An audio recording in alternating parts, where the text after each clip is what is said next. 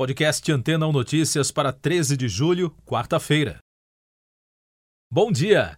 O Telescópio Espacial Internacional James Webb voltou a ser notícia na quarta-feira em todo o mundo com a revelação de novas imagens e dados científicos das primeiras observações após um dia depois da divulgação do primeiro registro colorido na terça-feira.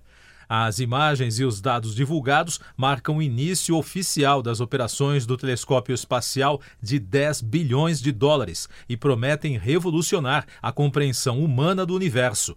Na prática, trata-se do início de uma nova era nesse campo das pesquisas científicas. As novas fotos mostram duas nebulosas, um exoplaneta gasoso e um grupo de galáxias a cerca de 290 milhões de anos-luz de distância. Segundo especialistas, os locais fotografados são bastante conhecidos no meio científico e tudo foi escolhido por um motivo específico. É o caso da nebulosa do Anel Sul, que dá pistas sobre o futuro do Sol. Isso porque a estrela central do sistema solar vai se transformar em uma nebulosa planetária algum dia. A foto divulgada mostra detalhes inéditos da nebulosa localizada a aproximadamente 2 mil anos-luz de distância da Terra. Com isso, pela primeira vez, o Webb conseguiu revelar que a estrela está coberta de poeira. A NASA também divulgou que o telescópio detectou a existência de água, evidências de nuvens e neblina na atmosfera do exoplaneta WASP-96, localizado fora do sistema solar a cerca de 1.150 anos-luz do nosso planeta. O potencial de investigação do James Webb é tão grande que o equipamento poderá até mesmo explorar a vida em sistemas planetários remotos, entre outros mistérios do nosso sistema solar.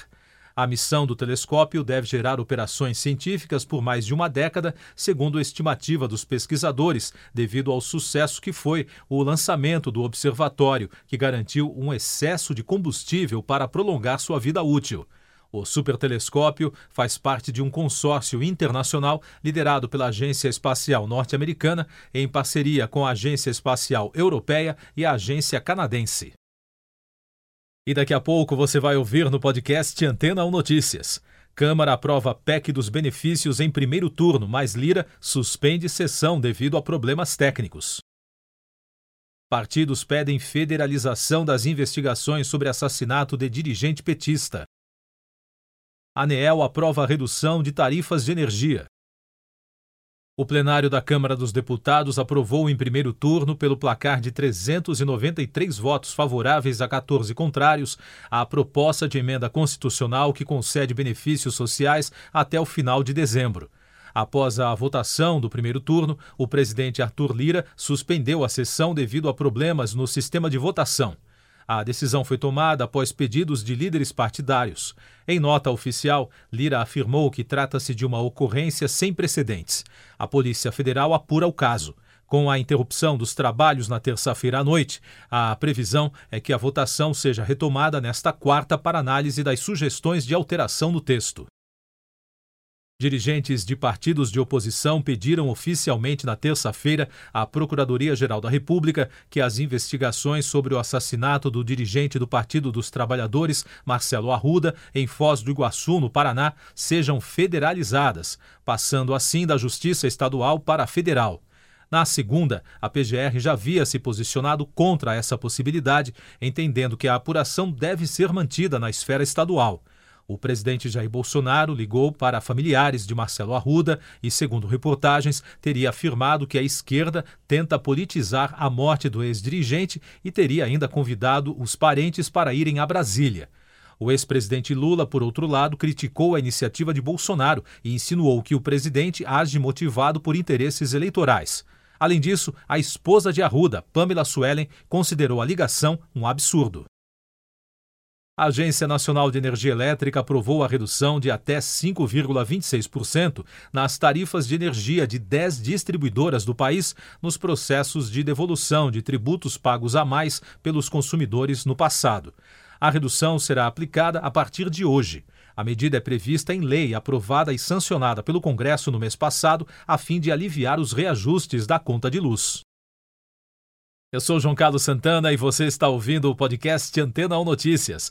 Falando ainda sobre as votações de terça-feira no Congresso Nacional, foi um dia muito movimentado em Brasília. Os parlamentares aprovaram o projeto da Lei de Diretrizes Orçamentárias de 2023, que estabelece o orçamento do próximo ano sem a obrigatoriedade do pagamento das emendas do orçamento secreto.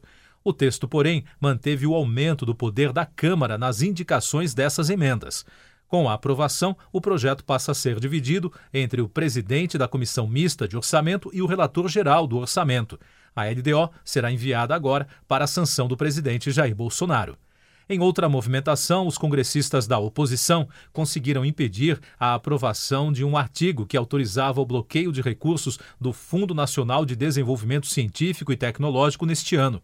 Mesmo com a alteração, a proposta que inclui novas regras sobre os chamados restos a pagar não processados foi aprovada por 197 a 187 na Câmara.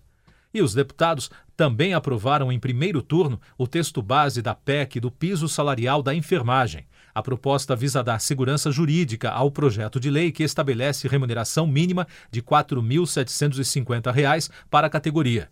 Para agilizar a votação, os congressistas aprovaram a quebra de intertício, que permite a realização do segundo turno de votação da proposta sem que se cumpra o prazo regimental de cinco sessões. Mais destaques nacionais: o ministro Alexandre de Moraes, do Supremo Tribunal Federal, prorrogou pela quarta vez por mais 90 dias o inquérito que investiga as ações de uma suposta milícia digital contra a democracia. A apuração, conduzida pela Polícia Federal, faz parte do inquérito que investigou atos antidemocráticos a partir de 2020. O inquérito conduzido agora pela PF avalia a existência de um grupo articulado em núcleos político, de produção, publicação e suposto financiamento com verba pública. Na área da saúde, a Anvisa desistiu de recolher lotes do medicamento Losartana, usado para tratar pressão alta, após a análise de novos dados enviados pela Agência Regulatória Europeia. A medida que determinava a interdição do fármaco foi motivada pela detecção de um tipo de impureza na fórmula do remédio. No entanto, diante das informações enviadas, a impureza foi reclassificada para uma condição que não possui a toxicidade inicialmente identificada. O Brasil registrou na terça-feira 352 mortes pela Covid-19 em 24 horas, totalizando mais de 674.100 óbitos desde o início da crise. A média móvel nos últimos sete dias é de 239, indicando tendência de estabilidade depois de 18 dias de alta. Também foram registrados 65.400 novos casos, somando mais de 33 milhões até agora. Com isso, a média móvel de infecções no mesmo período foi a 56.300, com tendência de alta. Tecnologia. O Twitter processou o empresário Elon Musk por violação do acordo de 44 bilhões de dólares para a compra da rede social. O pedido feito a um tribunal de Delaware, nos Estados Unidos, determina a conclusão do negócio por parte do bilionário. Na semana passada, Musk decidiu rescindir o acordo, alegando que a empresa violou os termos do contrato, mas o Twitter alegou que não violou nenhuma das obrigações previstas nos documentos. Música e cinema. A produtora Estúdio Canal informou que uma cinebiografia sobre a cantora Amy Winehouse está em andamento com a diretora Sam Taylor Johnson, conhecida por dirigir o primeiro filme da franquia 50 Tons de Cinza. Back to Black mostrará a vida e música da premiada seis vezes com o Grammy. A artista morreu de overdose de álcool em Londres em 23 de julho de 2011, aos 27 anos. De acordo com a distribuidora, a atriz que vai interpretar a cantora ainda não foi escolhida. Últimos destaques do podcast Antena 1 Notícias, edição desta quarta-feira, 13 de julho. Das agências internacionais, o presidente norte-americano Joe Biden desembarca hoje em Israel, na primeira etapa de uma viagem ao Oriente Médio. No Japão, um tribunal condenou nesta quarta-feira os ex-diretores da operadora da central nuclear de Fukushima a pagar mais de 13 trilhões de ienes por não terem evitado o desastre de 2011. Siga nossos podcasts em antena1.com.br. Depois de tanto conteúdo legal, que tal se hidratar com água rocha branca? O consumo regular de água durante o dia traz benefícios para a saúde, como, por exemplo, manter a pele bonita e hidratada. Rocha Branca, da fonte direto para sua casa.